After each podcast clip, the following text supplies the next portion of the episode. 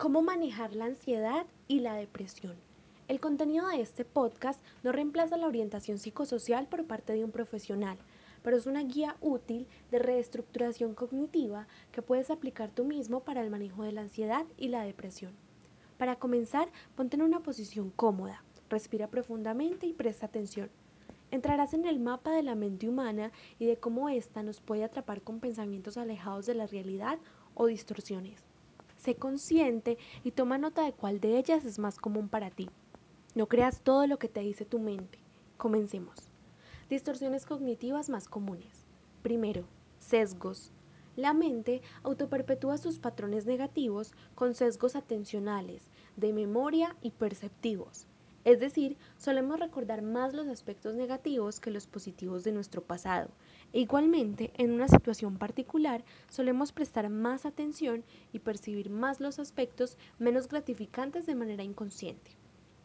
Segundo, las profecías autorrealizadas.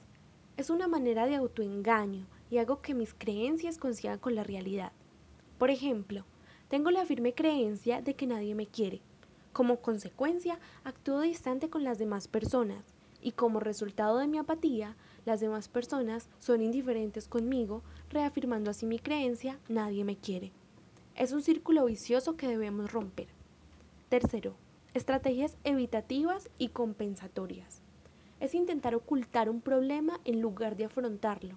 Por ejemplo, si soy inseguro y tímido, como compensación me vuelvo arrogante que está muy distante de ser seguro de sí mismo. En lugar de trabajar en mi verdadera autoestima y confianza, buscando ayuda profesional si es necesario.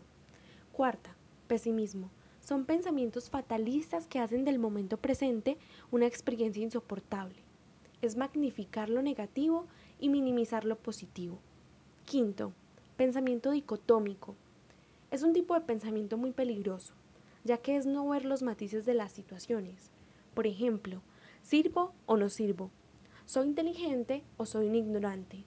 No hay intermedios. Sexto, personalización. Hacerse totalmente responsable de todo lo malo que pasa en alguna situación. Por ejemplo, mi equipo perdió, todo fue por culpa mía. Séptimo, pensamiento rumiador. Es pensar de manera obsesiva sobre una misma situación, lo que además de inútil es desgastante. Octavo, pensamiento inconcluso llegar a una conclusión general a partir de hechos aislados. Por ejemplo, me fue mal en un parcial, por lo tanto soy un tonto. O por el contrario, llegar a una conclusión particular a partir de hechos generales. Por ejemplo, mis compañeros de clase me parecen malas personas, por lo tanto, este compañero en particular también debe ser una mala persona.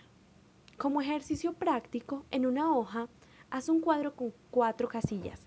En la primera, anotarás qué situación disparó el pensamiento negativo. Por ejemplo, hice un mal procedimiento y me criticaron. En la segunda, el pensamiento asociado.